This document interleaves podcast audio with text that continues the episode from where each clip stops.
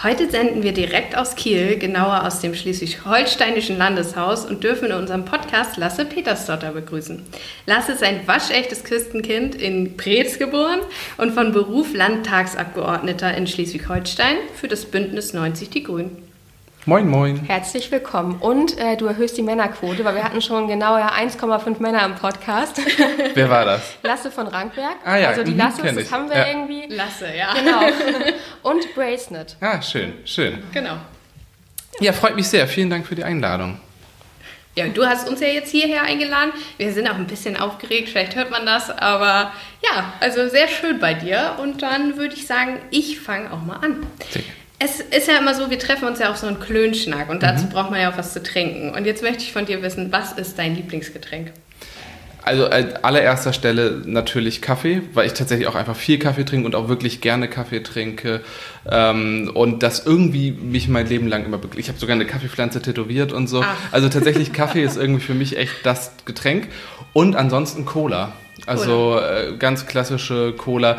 Jetzt muss man sagen, natürlich geht auch Fritz Cola und so. Ähm, aber was ich überhaupt nicht mag, ist Cola Light, Cola Zero, also diese ganzen ähm, zuckerarmen Cola-Varianten. sympathisch, ne? Das ist genau die Mischung. Ja. Also ich Ja. liebe Kaffee und sie Cola. Ah, ja. Das ist genau die richtige Mischung aus Ist uns beiden. auch für unterschiedliche Voraussetzungen dann irgendwie, also in unterschiedlichen Situationen, aber äh, doch, es ist zwar nicht das gesündeste, aber es sind die besten Getränke. Ja. Ja, da sind wir dabei. Es bringt dich Sehr schön. den wir zu.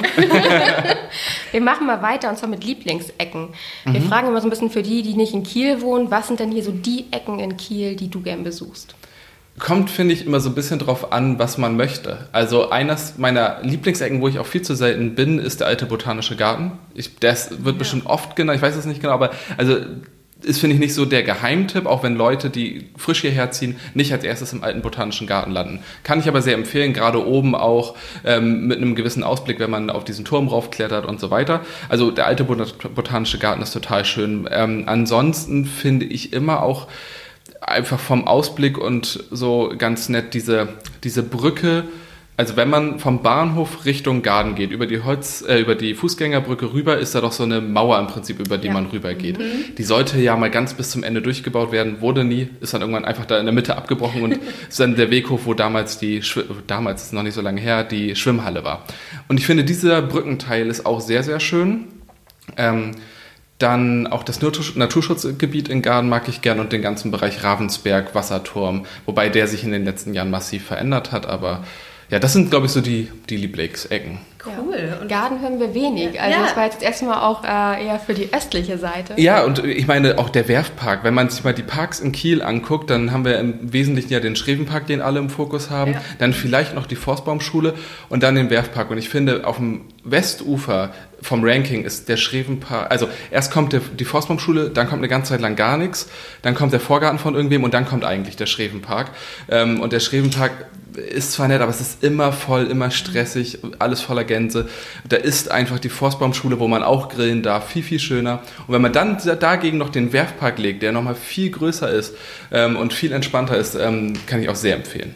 Ja, Strevenpark ist so ein bisschen unsere Heimat, ne? Mhm. Also Ja, für die Mittagspause. Genau, für die Mittagspause. Ich wohne an der, fast an der Forstbaumschule. Das ist so, ist schon sehr gemütlich da, Ja. auch mit den ganzen Bäumen. Aber ja, der Schrevenpark, man läuft eher so ein bisschen Slalom, ne? Um Ja. die Hinterlassenschaften. Ja, von Mensch Gänse. und Tier. Also es ist irgendwie so. Ich wohne auch, ich wohne direkt beim Schrevenpark und äh, es ist tatsächlich sehr schön da, finde ich. Ja, das stimmt. Aber wenn wir jetzt mal über was anderes Schönes reden, äh, wenn du jetzt nicht gerade Urlaub im Norden machst, äh, wo findet man dich jetzt so landbezogen? Was ist so dein Lieblingsland? Ähm, also wenn ich nicht Norden, also tatsächlich gerne mache ich Urlaub in, in Dänemark. Ja. Ähm, ich hab, war im letzten, also diesem Jahr auch schon in Dänemark. Im letzten Jahr war ich in Dänemark und Schweden. Ähm, also tatsächlich gerne. Ähm, Aber ansonsten ma- mag ich auch sehr gern den arabischen Raum. Ich bin Islamwissenschaftler. Äh, dadurch hat sich das irgendwie Ja. ergeben, dass ich dann auch mal in ähm, Marokko war, dass ich äh, auch in, im Iran war und so. Also das ist tatsächlich etwas, was ich sehr gerne mag. Ähm, letztes Jahr war ich auch in den USA. Das war natürlich irgendwas Besonderes, weil das auch in so einem Gesamtprogramm stattgefunden hat. Also nicht nur Urlaub, sondern da war ich auf Einladung des Außenministeriums von denen. Und ähm, das war natürlich irgendwie eine ganz besondere Erfahrung. Aber so arabische Länder, Israel auch, ähm, mag ich sehr gerne. Und jetzt durch Corona war Reisen ja nicht so das Ding. Ja. Du warst in Dänemark, hast du gesagt. Warst du noch irgendwo, so ein Alternativprogramm? Äh, ja, mein Alternativprogramm war tatsächlich, dass ich äh, einmal nach Dänemark, ähm, in Dänemark war dort äh, in so einem abgelegenen Haus mit Aminata Touré, meiner Kollegin hier, äh, ihrem Mann und meiner Freundin, haben wir da irgendwie zusammen Urlaub gemacht. Aber ansonsten war ich noch wandern, aber in Deutschland, in der sächsischen Schweiz. Kann oh. ich sehr empfehlen, ja. sehr, sehr schön. Ähm, und dann war ich noch in Hessen weil mein Bruder dort lebt, äh, was auch einfach unglaublich schön war, weil das Wetter wahnsinnig warm und die ganze Zeit irgendwie handelte es von Wein. Und das war sehr schön. Also durch Weinberge gegangen, sehr viel Wein getrunken und so. Also dieses Klischee einfach dann doch durchaus da gelebt und kann ich auch sehr empfehlen, äh, wenn man mal so einen richtigen Sommerurlaub, der nicht allzu weit weg sein muss, machen möchte. Hessen, so Taunus und so. Ja, ich war ja an der Mosel. Ja. Ich habe an der Mosel Weinurlaub ja. gemacht. Das war auch, wir wollten auf, also wir wollten einen größeren Urlaub machen, ging nicht. Was machen wir? Ja, wir trinken gern Wein, ja. ab an die Mosel. Ja, Aber es war so cool. Also das kann man gut mal an so einem langen Wochenende auch machen. Eben, es ist ja nicht immer gleich eine Weltreise, ne? Man kann da mit dem Zug hinfahren und dann hat man es irgendwie. Ist das witzig, dass ihr euch hier über Wein austauschen könnt? Da bin ich komplett raus. Ich, ich habe auch keine Ahnung von Wein. Ich trinke ja. ihn nur. Also ich weiß, dass ich Rotwein lieber mag als Weißwein und viel mehr geht dann auch nicht. Also es ist nicht so, dass ich da irgendwie Kenner wäre. aber für den Zugang hat es gereicht. Ich glaube nicht, dass du zu meiner nächsten Frage Wein erwähnen wirst, aber kommen wir mal zur Mittagspause. Du bist direkt mhm. am Wasser und du hast eben schon erzählt, ähm, du brauchst Kaffee zum Wachhalten. Mhm. Worauf könntest du eher verzichten? Kaffee oder das Fischbrötchen auf die Hand? Äh, tatsächlich viel eher auf das Fischbrötchen auf die Hand. Hat auch damit zu tun, dass ich seit zehn Jahren kein richtiges Fischbrötchen mehr gegessen ah, habe. Okay. Also Vegetarier bin seit einem Jahr ja. und davor war ich sechs Jahre Veganer, also das mhm. äh, oder noch länger. Und davor war ich noch Vegetarier. Also das heißt, das ist lange her mit Fisch, auch wenn ich es echt vermisse. Also Fischbrötchen und Fisch ist das, was ich am meisten vermisse mhm. tatsächlich. Äh, Gerade auch so irgendwie ein Aal oder so. Also darauf, das war dann auch eher das, was ich mochte. So, auch, so richtig schön Aal oder Makrele. Cool. Ähm, ich esse hier allerdings oft äh, trotzdem bei Moby, das ist ja hm. hier so ein, da wo vorher die Fischbar genau, war, ja. ähm, die haben vegetarisches hm. Fischbrötchen, was ich auch sehr empfehlen kann. Mega. Und damit gut laufen. Äh, da, damit laufe ich gut. Ähm, das esse ich sehr gerne in der Mittagspause, aber viel eher würde ich auf all das verzichten als auf Kaffee. Das ist tatsächlich. Wohl, wir essentiell. haben auch eben über das Eis hier gesprochen und das war schon sehr lecker. Es ist sehr gut. Ähm, einmal das Eis in der Landtagskantine ja. ist sehr gut. Ich kann aber auch sehr empfehlen, noch die Kieler Förde noch ein bisschen weiter runter zu gehen.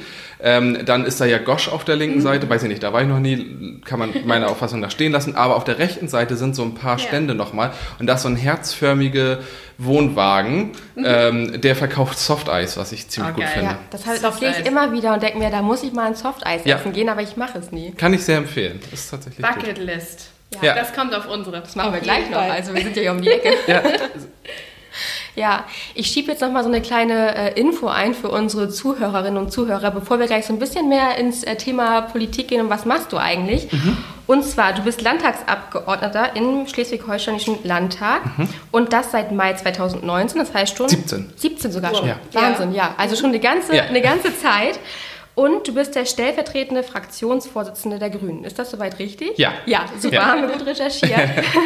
und dann hast du noch einen Podcast mit deiner Kollegin. Mhm. Und zwar, das nehme ich mal mit. Da kommen wir aber später nochmal genau, zu. Ja. Genau. Ja, und dann bin ich auch wieder dran. Und zwar wollen wir jetzt mal wissen, wie wird man eigentlich Politiker? Auf ganz viele unterschiedliche Art und Weisen. Und das hat auch viel von den jeweiligen Parteien zu tun, aber so das Grundsätzliche, natürlich, man muss gewählt werden. Ähm, und in der Regel wird man gewählt nicht, weil man selbst alleine so toll ist, sondern weil man in einer Partei ist, die mhm. viele andere auch gut finden und in dieser Partei sich dann irgendwie hervorgetan hat, um dann für die in ein Parlament gehen zu dürfen. Und das war bei mir auch der Fall. Ich ähm, bin seit 2013 Mitglied der Grünen, also ja. jetzt auch noch gar nicht so unfassbar lang. Es ist nicht so, dass ich mein Leben lang Schülervertreter war und dann irgendwie Politiker oder so. Da, also so verlief mein Werdegang nicht, ähm, sondern ich bin 2013 eben die, bei den Grünen eingetreten, habe mich da sehr viel mhm. engagiert, auch in der Jugendorganisation habe dann hier auch irgendwann im Landtag als Mitarbeiter gearbeitet in der Presse- und Öffentlichkeitsarbeit und äh, da hat sich das dann irgendwie so ergeben, dass ich irgendwann gesagt habe, ich will selber kandidieren. Es gibt viele Gründe, warum ich politisch aktiv wurde. Mindestlohn war einer. Mhm. Könnte ich jetzt ewig drauf eingehen. Aber man wird Politiker, wenn man ähm, sich in Wahlen durchsetzen ja. kann und durchsetzt. Das ist jetzt die Kurzversion. Okay, ja. Also vielleicht wollen da draußen ja jetzt irgendwer auch Politiker werden. Das Unbedingt. Also was ich auch sehr empfehlen kann, ist äh, mal Praktikum in der Fraktion oder so zu machen. das bieten alle Fraktionen an, dass man da Praktika machen kann. Da lernt man ganz viel oder in der Partei direkt kann man auch Praktika machen. Dann sieht man, finde ich, schon mal sehr viel. Man kann den Leuten auch gut bei Instagram oder so folgen. Ja. Ähm, Amina und ich äh, versuchen immer so einen Einblick in unsere alltägliche Arbeit auch zu ermöglichen. Also ja, ja immer gerne. Und wolltest du schon immer werden? Wahrscheinlich nicht, hat, hat man gerade schon ein bisschen gehört. Und was wolltest du denn als Kind werden? Ja, genau. Oh, sehr unterschiedlich. Also wirklich als Kind, und das klingt richtig klischeehaft, ähm, da gibt es irgendwo, also gibt es ein Dokument noch zu, dass ich ähm, Naturschutzpolizist werden wollte. Ähm, ich weiß gar nicht, ob es den Job wirklich immer noch gibt, aber das war etwas, was bei Forsthaus Falkenau ähm, vorkam und ich habe das irgendwie bei meinen Eltern gesehen und dann wollte ich Naturschutzpolizist werden. Dann wollte ich, ähm, dann habe ich erst war ich auf einer Realschule hier in Kiel, auf der Goethe-Schule, äh, war sehr schlecht, bin sitzen geblieben, ähm, dann wurde es irgendwann besser, dann wurde, wollte ich Koch werden, dann habe ich irgendwann einen sehr guten Realschulabschluss gemacht und dachte, okay, gut, dann gehe ich doch nochmal weiter zur Schule, mal schauen, was passiert.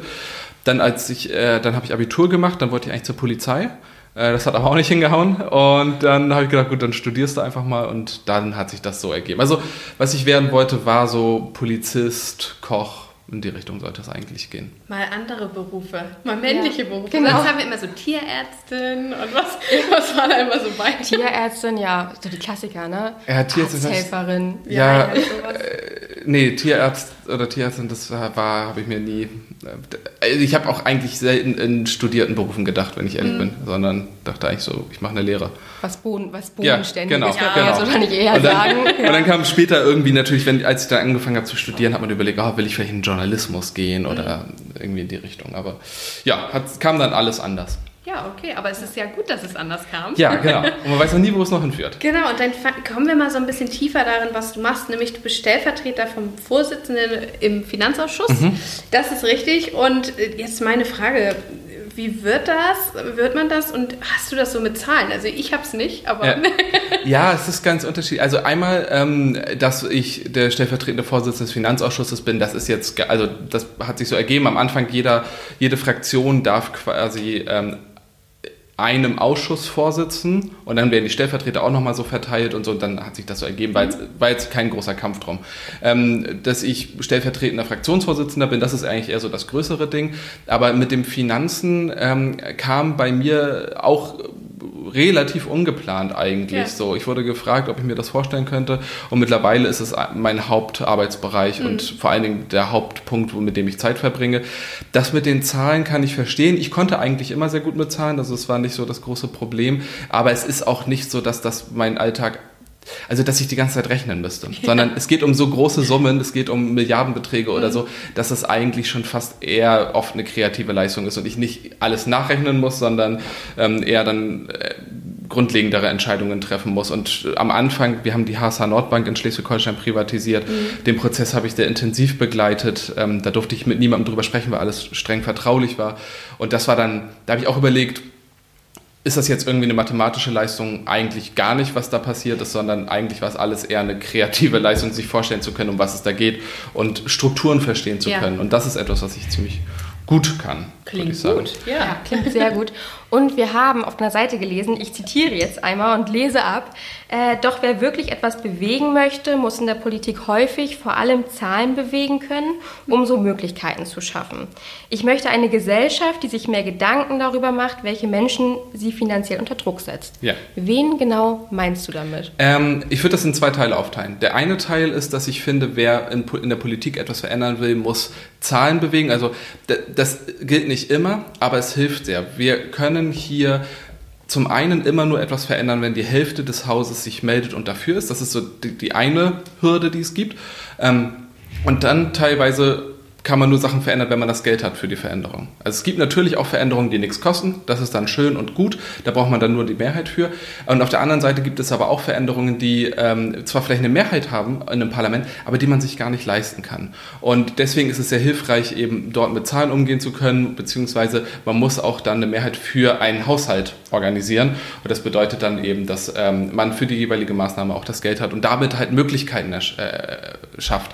Ähm, manchmal geht sowas auch ganz schnell. Hatten das irgendwie in der letzten Legislaturperiode, wo meine Vorgängerin ähm, 10 Millionen Euro ähm, organisiert hat für die Sanierung von Schultoiletten eine Idee, auf die man zwar erstmal kommen muss, aber als sie erstmal da war, waren alle davon überzeugt ja. und haben gesagt, das muss auf jeden Fall sein, weil Leute, äh, weil Schülerinnen und Schüler in der Schule kein Trinken mehr getrunken haben, weil sie nicht mehr auf die Toilette da gehen wollten mhm. und so. Mhm. Also manchmal geht das sowas auch ganz schnell und manchmal braucht etwas ganz, ganz lange. Das andere mit dem, wer in der Gesellschaft steht wie unter Druck, Dabei geht es mir um Verteilungsgerechtigkeit. Also ähm, wir haben ein, wir leben in einem Land, das sehr vermögend ist, Vermögen aber nicht besteuert. Das finde ich schon mal grundungerecht. Und aber auch ein Land, was, wo, das, wo die Verteilung von Vermögen wahnsinnig ungerecht ist. Ähm, ein Beispiel dafür wäre, ähm, durchschnittlich erbt jeder Deutsche 400.000 Euro in seinem Leben. Mhm. Und ich kann sagen von mir, dass ich keine 400.000 Euro erben will. Und wenn man so um sich guckt, die nächsten vier Personen wahrscheinlich auch nicht. Mhm. Und das gibt schon mal ein Anzeichen dafür, wie viel einige Menschen erben. Ähm, und ich glaube, da muss man ran. Und diese, ein anderer Satz, den ich sehr gerne sage, ist immer, dass diese Regel, über Geld spricht man nicht, schützt nur die, über deren Geld wir sprechen müssen. Und wir müssen über Leute, die richtig viel Geld haben, einfach sprechen. Und es gibt Vermögen, die sind nicht mehr anständig. Da ist das bekannteste Beispiel natürlich immer die reichsten Leute, wie Jeff Bezos oder so. Ähm, aber es gibt auch schon Vermögen darunter, wenn es um höhere Milliarden oder wenn es um wenige Milliarden, generell ist es legitim, Milliardenvermögen zu haben. Darüber, finde ich, muss man diskutieren und ähm, deswegen finde ich es ganz wichtig, eben darüber zu sprechen, wie werden Menschen in unserer Gesellschaft finanziell unter, stehen sie finanziell unter Druck, weil sie verschuldet sind, weil sie viel zu wenig Geld verdienen für ihren Job und so.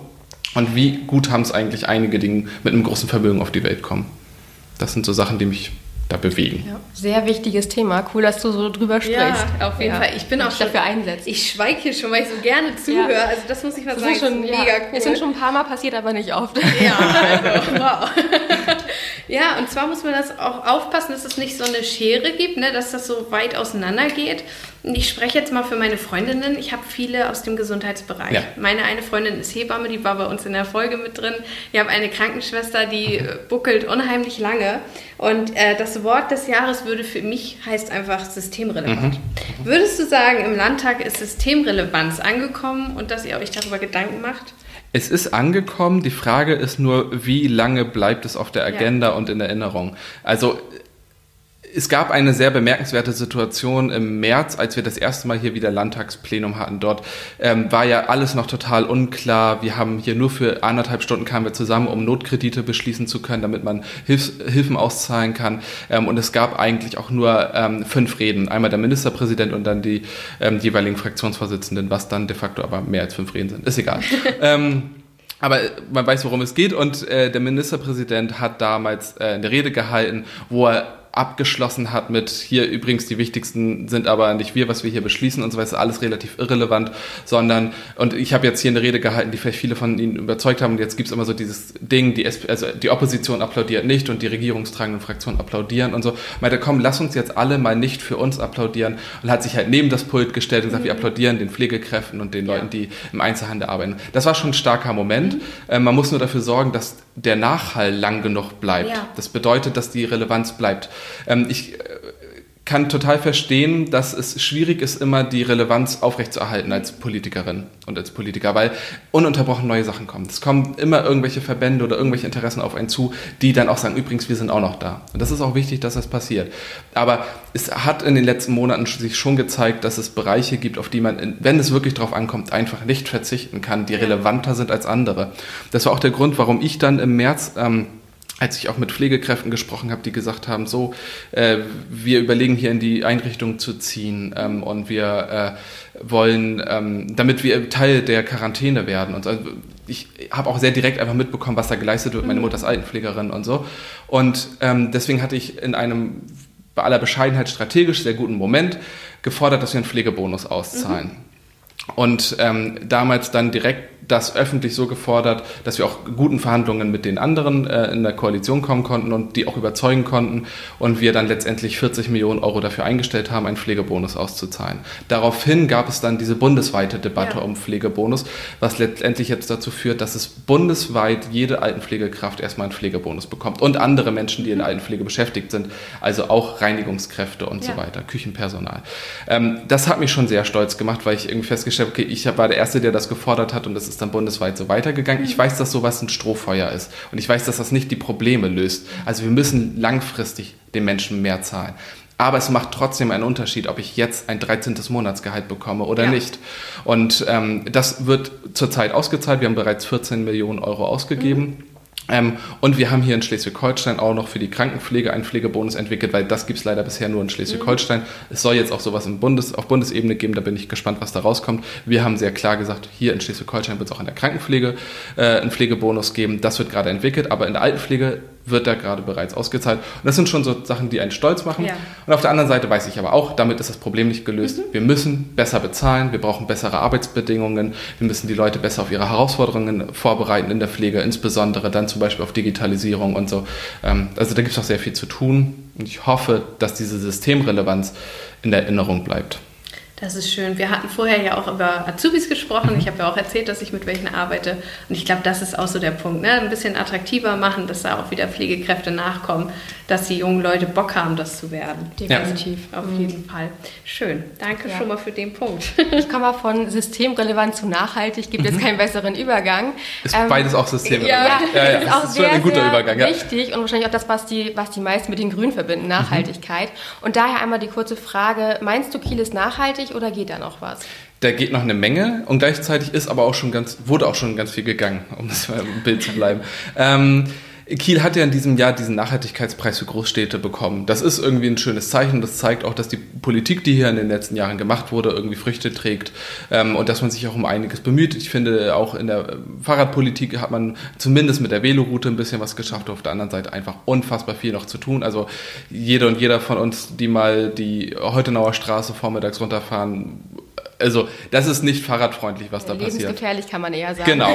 Und wenn die Leute wirklich so in der dritten und vierten Reihe irgendwann parken, wird es sportlich, da irgendwie durchzukommen.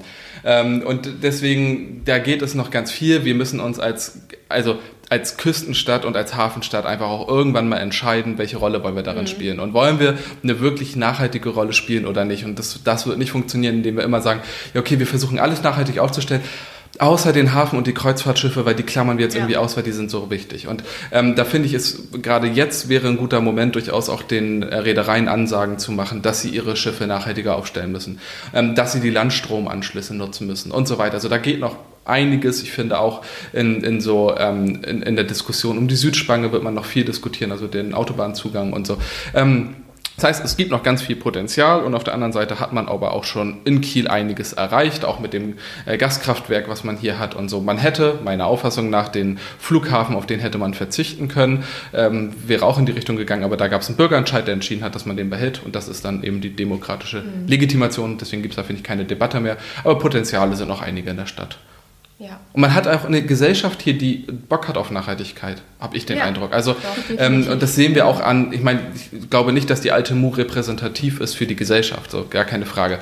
Aber nichtsdestotrotz ist es ein Zeichen für Kiel, dass sich hier mit der alten Mu etwas selbst erschafft hat mit einem nachhaltigen Aus, mit einer nachhaltigen und sozialen Ausrichtung, ähm, das nicht von außen beauftragt wurde. In vielen Städten entsteht sowas wie die alte Mu als Projekt irgendwie und das wird dann finanziert.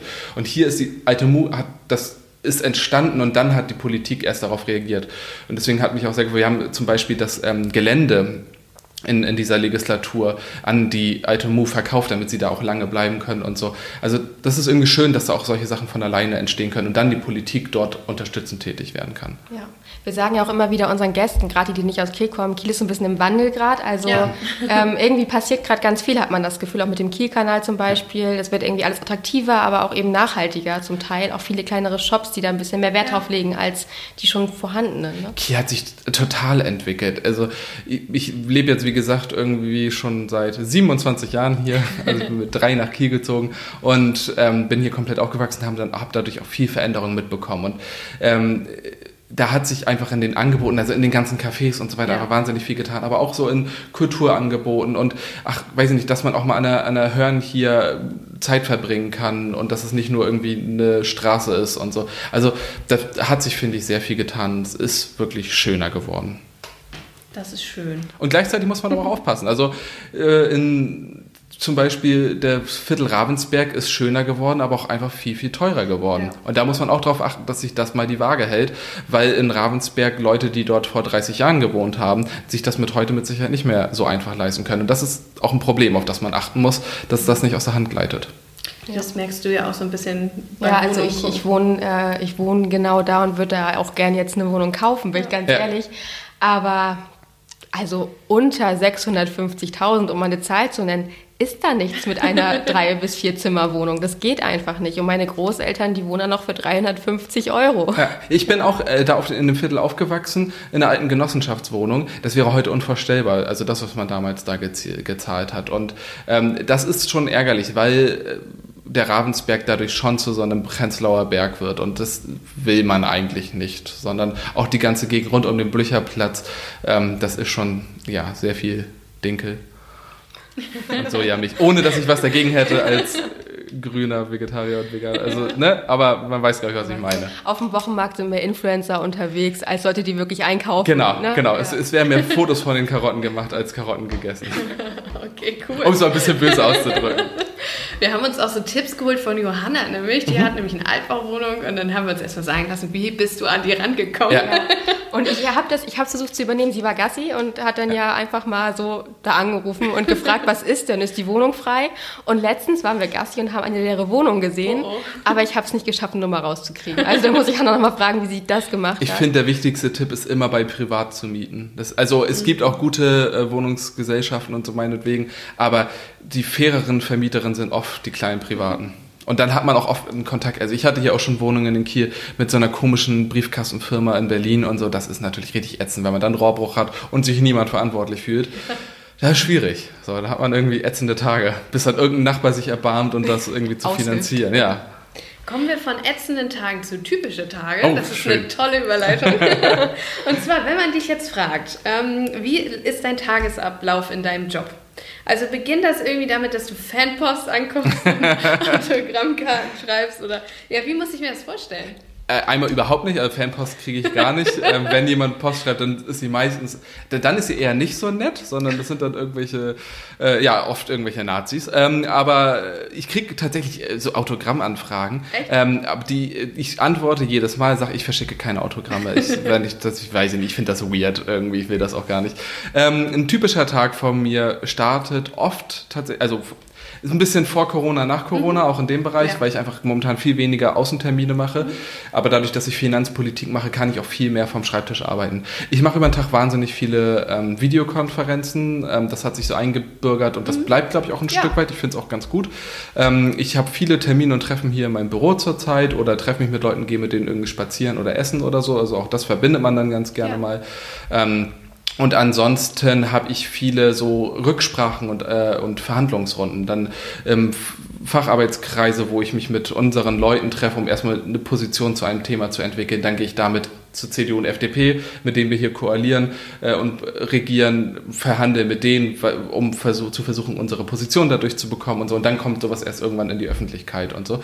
Das heißt, es unterscheidet sich sehr. Ich arbeite zurzeit jetzt gerade viel vom Schreibtisch, bin aber ansonsten gerne unterwegs und äh, treffe irgendwie Leute, höre mir Sachen an, besuche Hochschulen, weil ich auch für den Bereich zuständig bin und so.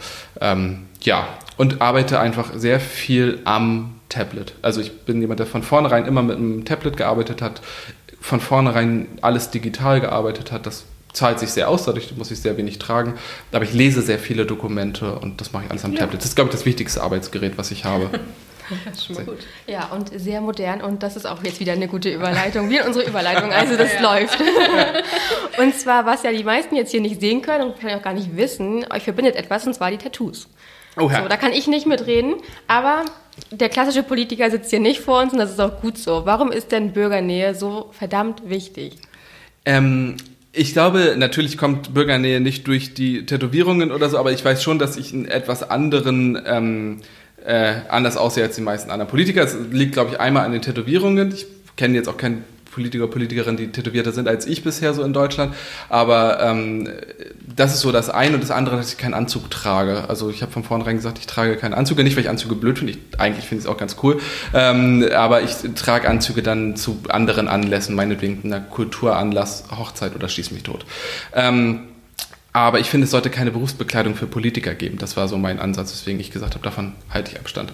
Ähm, und das führt so ein bisschen zur Bürgernähe im weiteren Sinne, weil ich finde es wichtig, dass Leute sich in Politikerinnen irgendwie auch sehen können und irgendwie einen Bezug zu den Leuten aufbauen können. Nicht Vorbild, aber dass sie zumindest sich vorstellen können, gut, das kann ich eigentlich auch. Und nicht ein Bild bekommen von einer Gruppe von Menschen, die alle gleich aussehen, in bestimmten Wohlstand auch leben oder so und man deswegen das Gefühl hat, ich könnte da nicht mitspielen. Ich finde es wichtig, dass Leute denken, ich kann da auch mitspielen und das auch beanspruchen und sagen, ich werde jetzt mitmischen.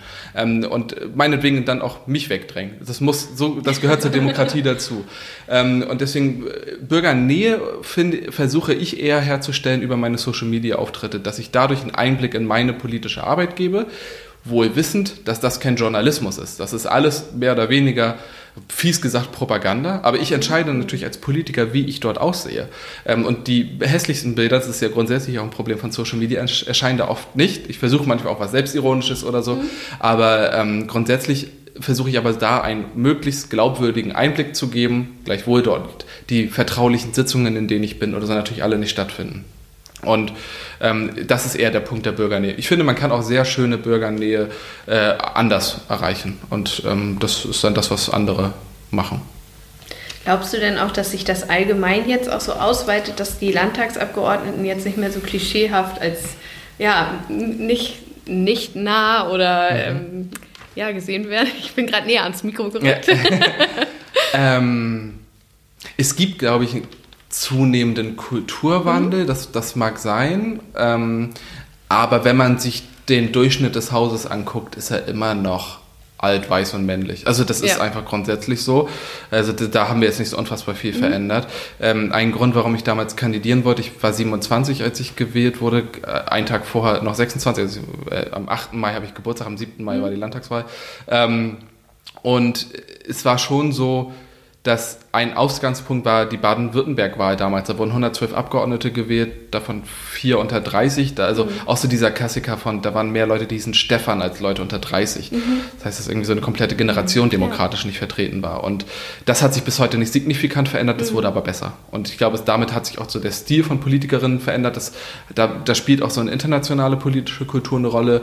Äh, Leute wie ähm, Alexandria Ocasio-Cortez in den USA zum Beispiel als jüngste Senatorin und so, die mhm. verändern also die hat natürlich eine Strahlkraft, äh, dass Leute nicht mehr ähm, so, also dass nicht nur so Politikerin-Typus Helmut Kohl hier durchkommen, ja. sondern man kann vielleicht auch mal was Eigenes machen. Ja, vielleicht verändert sich da ein bisschen was. Ich hoffe es. Es war auch für uns so ein bisschen witzig. Wir haben uns dann gefragt, ja, siezen wir ihn oder ja, wir haben Politiker vor uns. Ja. Ihr habt bisher ja sehr viel auch so im Social Media Bereich ja. Leute hier eingeladen und ja, im Medienbereich genau. einfach viel. Genau. Ne? Ja. ich finde du immer besser. Ähm, ich finde, dass man sehr respektvoll und respektlos im Du sein kann. Deswegen finde ich, das äh, find ich das gut. Äh, und ähm, Spannend finde ich aber, wenn Leute einen duzen, aber selbst erwarten, dass sie gesiezt werden. Das hasse ich immer. Das ja. habe ich in der Schule ja, schon gehasst. Das ist auch so ein Hierarchiegehabe dann schon. Total. Ja, ja, total. Und deswegen, ne. Nee. Gerne du. Wir sind da Super. auch nicht so dabei. Also genau. und du hast ja auch einen Podcast. Also eigentlich sind wir ja Kollegen, Podcast-Kollegen, ja, eben, kann man sagen. Absolut. Mit deiner äh, Kollegin Aminata. Der heißt, das nehme ich mal mit. Ja. Was erwartet die Hörer da und äh, wann erscheint immer eine neue Folge? Habt ihr da so einen Rhythmus drin? Ja, wir haben ähm, uns irgendwann mal gedacht, komm, wir machen das jetzt einfach mal, probieren das aus. Das ist jetzt etwas mehr als ein Jahr her. Äh, das nehme ich mal mit. Der Name, wir haben ewig überlegt, was für einen Namen wir nehmen. Wie ihr wahrscheinlich auch. Also ich finde, Namen finden ist unglaublich schwierig immer. Ja. Und wir haben den Namen dann genommen, weil das so ein klassischer Satz ist, den man als Politiker oft sagt. Also wenn jemand eine Idee hat oder wenn man auf etwas keine Antwort weiß, dann sagt, das ja. nehme ich mal mit. Ja. Dann melde ich mich später nochmal, das schicke ich Ihnen dann, das reiche ich gern schriftlich nach. Ähm, und so ein Klassiker einfach, dass man, aber auch eine gute Idee sagt, also auch bei einer guten, das ist nicht nur eine Ausflucht, sondern auch wenn jemand eine gute Idee sagt, ja, spannend, das nehme ich mal mit und bringe das dann hier ein und so. Deswegen haben wir das dann, das nehme ich mal mit genannt. Ähm, und unsere Folgen kommen jede Woche, was eine irre Idee war, dass wir das wöchentlich machen. Ihr macht, glaube ich, alle zwei Wochen, ne? Ja, alle zwei Wochen. Ja, das sollten wir auch tun, aber wir machen es zurzeit wöchentlich, immer freitags äh, im Laufe des Tages, meistens so gegen 15 Uhr kommt die Folge. Und wir reden über Politik, über politische Themen, gerne über schleswig-holsteinische Landespolitik. Ja. Äh, was ganz interessant ist, dass eben die meisten Hörerinnen gar nicht unbedingt aus Schleswig-Holstein kommen, sondern oft eben aus Nordrhein-Westfalen mhm. oder aus Berlin. Aber ähm, das ist trotzdem okay, weil wir finden, das ist irgendwie das, worüber wir am meisten reden können. Wir haben aber auch viele Bundesthemen, ähm, über die wir sprechen und versuchen auch wieder so einen Einblick in Politik zu geben, unsere Politik dort zu erklären. Und zu dem Zeitpunkt, als wir das gestartet haben, gab es irgendwie nicht so wirklich Podcast von Politikerinnen selber, mhm. sondern man war immer eingeladen. Wir unterhalten uns dann natürlich auch mal mit der Perspektive von zwei Grünen, die dort reden und haben aber ab und zu auch Gäste da, mit denen wir dann irgendwie reden. Wie gesagt, immer freitags, das nehme ich mal mit, auch bei Spotify und überall. Ja, verlinken wir auch nochmal in den Shownotes natürlich. Sehr dann. schön, danke. Auf jeden Fall. Und ähm, einfach nochmal die Frage, schaufelst du dir dafür dann die Zeit? Also nimmst du dir ein Thema oder sprecht ihr da einfach frei Schnauze? Und was machst du dann als Ausgleich? Weil du hast echt viele Themen. Wir hören das jetzt, was du hier alles so durchpowerst. Ähm, also von der Zeit ist es so, dass ähm, mein, mein Büro, also meine Mitarbeiterinnen und Mitarbeiter, Irina ist anwesend, ähm, die Termine koordinieren. Ähm, das ist bei Amina mindestens genauso schwierig ja. wie bei mir, weil Amina einfach auch bundesweit sehr viel unterwegs ist und sehr gefragt ist. Ähm, und deswegen muss man sowas in der Regel weit im Voraus planen. Nun sind Amina und ich aber auch eng befreundet und mhm. können dann auch mal, wenn was schief läuft, spontan gucken. Es kommt auch mal vor, dass wir es nicht schaffen, eine Folge aufzunehmen. Das hatten wir jetzt auch ein paar Mal, ähm, weil dann irgendwas, eine wichtige Verhandlung oder so dazwischen gekommen ist. Und das steht immer an erster Stelle. Ähm, aber grundsätzlich halten wir das ein und muss einfach weit im Voraus geplant werden. Ähm, wir reden dort spontan äh, und versuchen aber mittlerweile auch mal ab und zu uns vorher zumindest Gedanken zu machen, über was wir reden wollen. Ähm, das wird auch zunehmend besser und so, dass wir auch mal Themen vorbereiten. Ausgleich ähm, ist zurzeit schwierig, wegen, auch wegen Corona. Ich mhm. habe eigentlich gerne Sport gemacht, also ja. Thai-Boxen gemacht. Ähm, das ist, finde ich, aber jetzt gerade, also es, es, findet zwar wieder statt, aber ich mache es jetzt zurzeit nicht, weil es dann doch irgendwie geschlossene Räume sind und ich einfach sehr vorsichtig bin, ja. was Corona mhm. angeht, einfach auch, weil ich hier nicht die Ministerin anstecken will oder so. Klar, die Leute, die Leute werden gebraucht, die ich hier treffe. Und ähm, deswegen halte ich mich da zurück, will aber jetzt irgendwie ein bisschen mehr wieder irgendwie in andere Sportbereiche kommen. Ansonsten zocke ich momentan viel. Das ist so eines der Dinge, die ich bei Corona, äh, während Corona-Maßnahmen wieder angefangen habe zu zocken. Und das ist dann vielleicht so ein bisschen Ausgleich. Aber ja, ja, auf einmal war Man ja sucht so, immer noch. so ein Sims-Revival. Ich ja. glaube nicht, dass du Sims ja, nee. spielst, aber... ich habe es mir runtergeladen. Ich war dann auch ganz motiviert, so, oh, jetzt habe ich Zeit und jetzt... Aber ich habe es einmal angehabt und dann habe ich sie wieder gelöscht. Also. Ja, dann hat man auch irgendwie die Schnauze voll, das kann ich auch verstehen. Ja. Aber so richtig, also man sucht auch immer nach Ausgleichen. Mhm. Ne? Aber ähm, ja, das nimmt schon sehr viel Zeit an, was ich hier mache. Ja. Ist auch okay. Wir kommen schon zur letzten Frage Oha. und die stellen wir auch jedem. Ja. Was sind deine Pläne für 2021 und was werden wir noch von dir hören? Das ist super schwierig. Ähm, ich habe, also ich finde Planbarkeit ist äh, nichts, was gut funktioniert. Also weder im Leben, weiß ich, vor 15 Jahren bin ich an der Realschule sitzen geblieben, vor ein paar Jahren habe ich dann Abitur gemacht, wieder erwarten, habe ich irgendwie auch noch studiert. Das war irgendwie auch alles nicht vorhersehbar und so. Und ähm, wenn man das dann auch nur ein Jahr zurückdenkt, hätte ich nie gedacht, dass ich dann in der Situation bin, wie wir es jetzt gerade sind und so. Das heißt, ich habe keinen konkreten Plan für 21. Aber was ich sagen kann, ist, dass 21, also wir haben 2022 wieder Landtagswahlen. Das bedeutet, dass die Zeit davor extrem stressig wird und auch politisch hoch angespannt, weil alle nur versuchen, Wahlkampf zu machen. 2021 ist vielleicht noch ein Jahr, das da verhältnismäßig entspannt ist, weil alle noch ein bisschen normal arbeiten können und dann noch nicht sofort im Wahlkampfmodus sind. Das heißt, da kann man vielleicht noch so ein paar Sachen umsetzen. 2022 wird man nicht mehr viel umsetzen können. Ähm, und ansonsten habe ich aber tatsächlich fürs kommende Jahr bisher nichts geplant. Ich habe auch nicht irgendwie ein Ziel für 2021, was ich irgendwie erreichen will. Äh, und was man von mir hört, ich habe keine Ahnung. Ich, also ich habe auch, auch das nicht. Also ich habe jetzt nicht irgendwie vor, bis dahin noch irgendeine Position zu erreichen oder ein großes Projekt irgendwie umzusetzen, sondern ich, wir fahren gerade sehr auf Zeit. Ähm, ich, ich habe so einige große Gesetze, die gerade laufen, an denen man noch viel arbeiten muss. Dazu gehört der Haushalt, dazu gehören Nachtragshaushalte, wo wir wieder Notkredite aufnehmen werden. Dazu gehört ein Finanzausgleich mit den Kommunen, was ein Riesenthema immer ist ähm, und so. Und das beschäftigt mich gerade so sehr, dass ich gar nicht ins Planen komme was auch ganz schön ist. Also ich finde, man äh, kann sich mit solchen Plänen auch immer verrückt machen. Und ich finde es schön, wenn Leute Ziele haben, die sie verfolgen können. da, danach bedarf, bedarf es mir momentan nicht und das ist auch ein ganz schöner Moment. Also bessere Worte hätte ich jetzt nicht finden können für den Schluss. Ich bedanke mich ganz herzlich für deine Zeit. Es war super interessant.